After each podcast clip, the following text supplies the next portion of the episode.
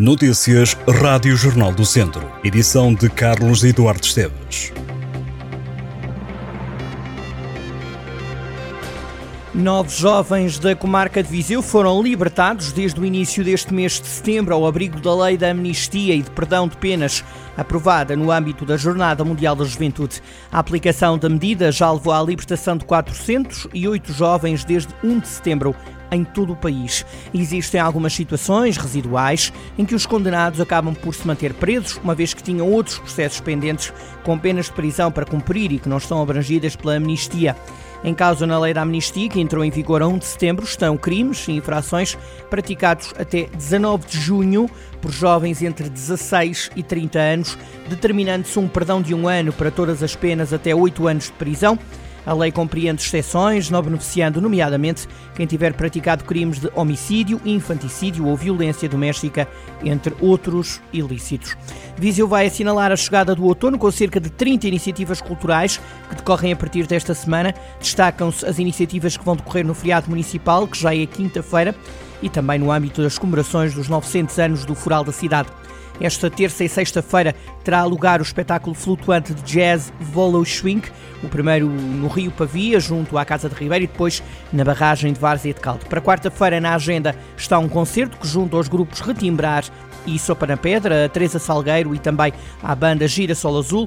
No feriado municipal que acontece esta quinta-feira, à tarde reserva um cortejo histórico-etnográfico que vai percorrer as ruas da cidade a partir das três e meia da tarde. O espetáculo promete ser único, alia a história à etnografia, como a apresentação dos usos e costumes dos grupos folclóricos, grupos de cantares Zé Espreiras e bandas filarmónicas das freguesias do Conselho. O desfile envolve cerca de 1.300 pessoas, divididas em 46 grupos participantes. Diz a Câmara que o formato do cortejo será diferente do habitual, com apresentações em simultâneo a partir de vários locais. A Feira de São Mateus recebe Matai a partir das 10 da noite no palco principal. Em Viseu, a Câmara anunciou que a casa com cerca de 4 mil metros quadrados na Mata do Cerrado vai ser requalificada, passa depois para a alçada da autarquia, que poderá colocá-la à disposição do público, nomeadamente para atividades de caráter cultural e educativo. De acordo com o Presidente da Câmara, Fernando Ruas, nos últimos meses foi realizada uma avaliação de todas as espécies arbóreas no local e foram inventariados 432 exemplares, a maioria carvalhos e castanheiros, mas também medronheiros e sobreiros. Aberta desde junho deste ano, a Mata do Cerrado tem cerca de 22 mil metros quadrados e é para o Presidente da Câmara de Viseu mais um espaço verde que é colocado à disposição da comunidade. O bairro do Paulo no Caçador, em Viseu, vai ser intervencionado a nível do saneamento básico.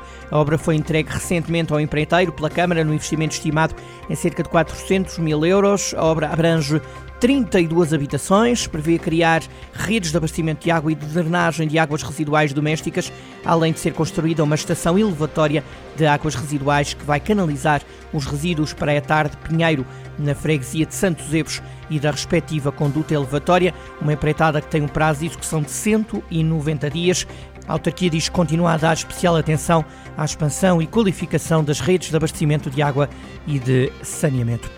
O Futebol Clube do Porto ganhou o torneio das Vindimas de Ouro em voleibol feminino.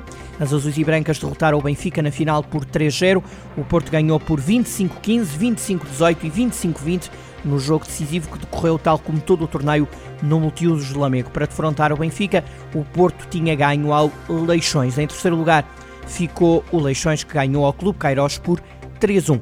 Em 2022, o torneio das Mínimas de Ouro foi ganho pelo Benfica, que venceu Leixões por 3-0 na final. Esta competição vai marcando a pré-temporada do voleibol nacional. Torneio foi organizado pela Associação de Voleibol de Viseu e contou com o apoio da Câmara de Lamego e da Federação Portuguesa de Voleibol.